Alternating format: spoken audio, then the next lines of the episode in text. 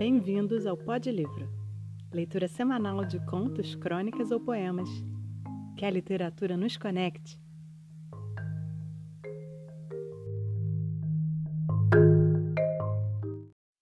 Nelson Falcão Rodrigues é o autor do conto de hoje, Viúva Inconsolável. Nelson Rodrigues nasceu no Recife em 23 de agosto de 1912 e morreu no Rio de Janeiro em 21 de dezembro de 1980. Ele trabalhou no jornal Amanhã, que pertencia a seu pai. Em seguida, trabalhou como repórter policial e dizem que é daí que ele tira a matéria da maior parte dos seus contos e renovou a dramaturgia brasileira de uma forma incomparável a partir de Vestido de Noiva. Em geral, suas obras são controversas e mal interpretadas por muitos críticos que as caracterizaram como obscenas, polêmicas e imorais.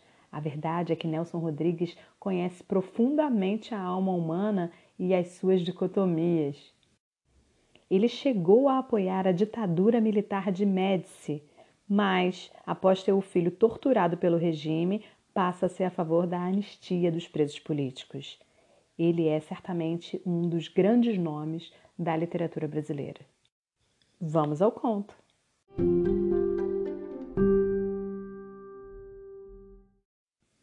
Viúva Inconsolável, Nelson Rodrigues.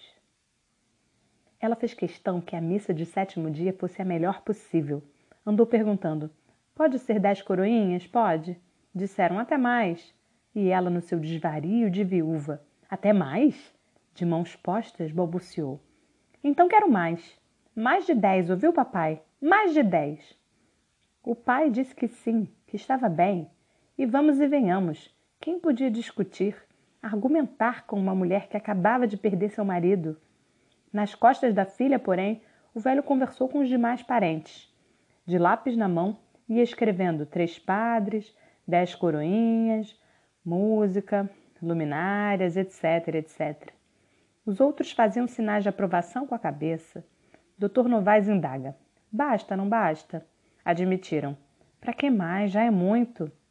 Na data marcada, houve a missa de sétimo dia em intenção de Fernando Gomes Campelo, marido de Mora, filha do doutor Novaes. A própria Mora, por entre as lágrimas da viuvez, contou, um por um, os três padres, um por um, os dez coroinhas. Guardou da cerimônia uma lembrança de cantos de sírios e de anjos. E mais tarde, já de volta com o pai, este perguntou: Não foi uma missão, minha filha? Uma big missa? A dor. Estava casada com Campelo há 15 anos 15. E quando foi ver no necrotério o corpo do marido atropelado e morto na Presidente Vargas, fartava-se de repetir na sua alucinação: Duvido que tenha havido um marido melhor que o meu. Duvido. Até o momento de sair o enterro, não fez outra coisa senão contar passagens de sua vida matrimonial, inclusive algumas bem íntimas. Segundo ela, a vida do casal era uma lua de mel sem fim. Tinham 15 anos depois arrebatamentos de uma primeira noite. Essas expansões diante de um morto causavam bastante mal-estar. Parentes de um lado e de outro ponderaram, em voz baixa: Ninguém precisa saber. Ela depreendeu-se num repelão de louca. Precisa sim, precisa! Referiu que ainda de manhã, ao sair pela última vez, Campelo a beijara na boca, como fazia sempre. Mora sublinhava. E que beijo! Houve um momento em que se dirigiu ao próprio cadáver. Não é verdade, meu anjo. Não é verdade que vivemos um só para o outro. Não é verdade que tu nunca me traíste. Parecia esperar uma resposta uma confirmação do morto que estava com a cabeça enrolada em gases ensanguentadas e com os olhos pavorosamente abertos. Tiveram que agarrá-la, arrastá-la aos apelos de não faça isso, dona Mora, calma, calma. Obsessão. Enfim, passaram aqueles momentos terríveis. Veio depois a missa do sétimo dia, com a pompa que a viúva exigiu na volta da igreja, o Dr. Novaes achou que devia ter uma conversa com a filha. Chamou-a para o gabinete e lá trancaram-se. Ele em pé, ela sentada, no seu luto severo, e inconsolável. O velho pigarreia. Bem, minha filha, começou. Até agora eu não disse, não falei nada, porque, enfim, acho certas manifestações normais, legítimas, mas tudo tem um limite, meu anjo. Interrompeu, assoando-se. Que limite, meu pai? Doutor Novaes atrapalhou-se. Minha filha, em primeiro lugar, você tem que aceitar o fato consumado. Seu marido morreu e, infelizmente, não há nada a fazer. Afinal de contas, você não morreu para o mundo. Mora ergueu o rosto. Morri, meu pai. Estou morta, compreendeu? Morta. Era demais. Doutor Novaes impacientou-se. Ora, minha filha, ora, e seus filhos? Você se esquece que é mãe? Esquece que é, sobretudo, mãe? Esquece que tem dois filhos? Quis comovê-la com a evocação dos filhos, um menino e uma menina. Mora ergueu-se.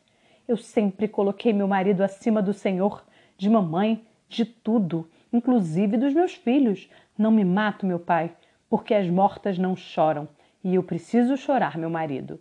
Só me interessa a memória do meu marido, só. O doutor Novaes saiu dali apavorado. A grande viúva. Mora fez um apelo geral à família. Tomem conta dos meus filhos. Anunciou que jamais tiraria o luto. E a partir de então, desinteressou-se de tudo e de todos para viver em função de um túmulo. Queria ser a viúva eterna, irredutível. Nos primeiros vinte dias, Dr. Novaes cultivava uma esperança de que o tempo apaziguasse aquela dor obstinada e fanática. Esfregava as mãos, piscando para os familiares. O tempo é um grande remédio. Vamos dar tempo ao tempo. Depois, começou a verificar que os dias, as semanas, os meses se escoavam em vão. Nada mudava nos modos, sentimentos e ideias de Mora espalhara retratos do finado por toda a casa, da cozinha ao banheiro. Não se abria uma gaveta que não se descobrisse lá uma ou mais fotografias de Campelo. Numa irritação meio jocosa, Dr. Novaes abriu os braços. Não sei como não há retrato também no galinheiro. E um dia foi pior. Surpreendeu a filha conversando com os sapatos do Campelo. Com o um máximo de tato, o velho quis chamá-la à ordem. Mas, mas o que é isso, minha filha? Você não vê que é uma loucura? Mora reagiu. Não se meta, papai. Eu sei o que estou fazendo e não tenho nenhum medo da loucura. Doutor Novaes não disse nada, mas viu que aquilo, mais que uma extravagância, era um sintoma. Foi soprar para a mulher. Está doente, isto é doença, no duro. Andando de um lado para o outro, esbravejava. As outras viúvas sofrem 48 horas e olhe lá. Será que esse negócio de amor eterno existe mesmo? É batata? O cemitério. O marido estava enterrado há quatro meses. Pois bem, jamais a viúva falhara um dia que fosse na sua fidelidade ao túmulo do bem-amado. Comparecia a ela no seu luto fechado, chorava as mesmas lágrimas, rezava as mesmas orações e conversava horas com a sepultura. E era óbvio que um túmulo era seu grande ou, por outra, seu único interesse vital. Não tomava conhecimento dos filhos nem de ninguém. Com a família, as amigas, limitava-se a falar do esposo e a rememorar os seus momentos de amor. Uma das amigas arriscou a pergunta: Será que ele merecia tanto? Mora respondeu com uma certeza fanática. Ele merecia, Fernando merecia, nunca me traiu. E te digo mais: eu acho que sou a única mulher que não foi jamais traída. Então a outra, depois de vencer um escrúpulo, aventura novamente. Esse negócio de fidelidade é muito relativo. Mora virou-se chocada. Por quê? E a outra vaga. Nunca se sabe. Mora levantou-se insultada. Nunca se sabe uma ova. Eu sei. Ponho minha mão no fogo. Ou tu achas que eu ia chorar essas lágrimas todas por um sujeito que me tivesse traído? Não, senhora, em absoluto. Pouco a pouco, a família foi se deixando tocar pela força daquele amor. Houve quem dissesse: ser fiel a um marido vivo não é vantagem, bonita é a fidelidade ao que morreu. Por último, Dr. Novaes parecia envaidecido do comportamento de Mora. Dizia a um e outro: Isso não é doença, não. É amor no duro, amor eterno. Parecia-lhe uma honra para a família que a filha fosse uma viúva singular, inconfundível, não parecida com nenhuma outra. A propósito, contava o caso de um primo longínquo e dizia com grandes gestos, mordendo o charuto apagado: Meu primo morreu de barriga d'água. Pois bem, enquanto ele agonizava, a mulher dava em cima do médico. Concluía: Viúva como a minha filha nunca vi, sob minha palavra de honra. Até que chegou o dia do primeiro aniversário da morte de Fernando Gomes Campelo. Mora acordou cedíssimo. Ainda brilhava no céu a última estrela da noite. Carregada de flores, foi a primeira a entrar no cemitério. E apesar de tudo, apesar de suas lágrimas de saudade infinita, ela teve o prazer de verificar que o seu sentimento não arrefecera. Pelo contrário, mesmo na lua de mel, não amara tanto o marido, com um exclusivismo tão fanático. Ao mesmo tempo que espalhava as flores, ela conversava com o túmulo. Tu sabes como eu fui fiel quando vivias, e depois que morreste, eu não te traí nem em pensamento. E repetia: Nem em pensamento, Fernando. Surpresa. Duas horas depois saiu do cemitério num dilaceramento total. Na rua, porém, experimenta uma violenta nostalgia do túmulo, que era sua razão de viver. Estava no poste do ônibus e voltou chorando, lágrimas. Mas quando se aproximava do mausoléu, viu alguém de joelhos junto à sepultura de Fernando. Moderou o passo. Era uma mulher.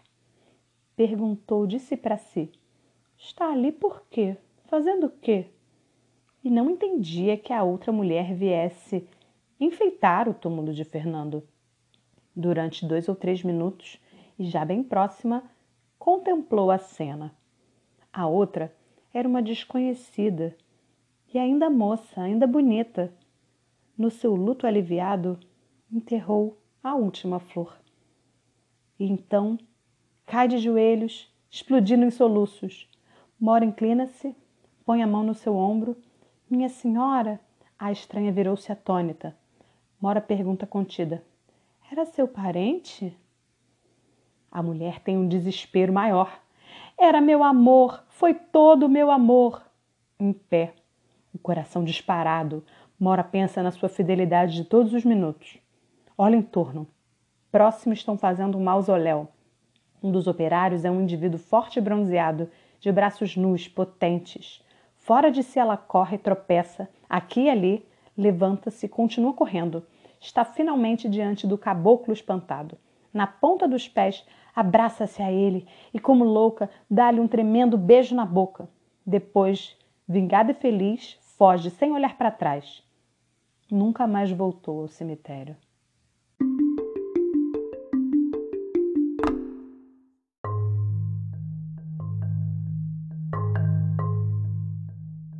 Obrigada por ouvir o Pod Livro. Eu sou Giana e a gente se encontra semana que vem. Que a literatura nos conecte.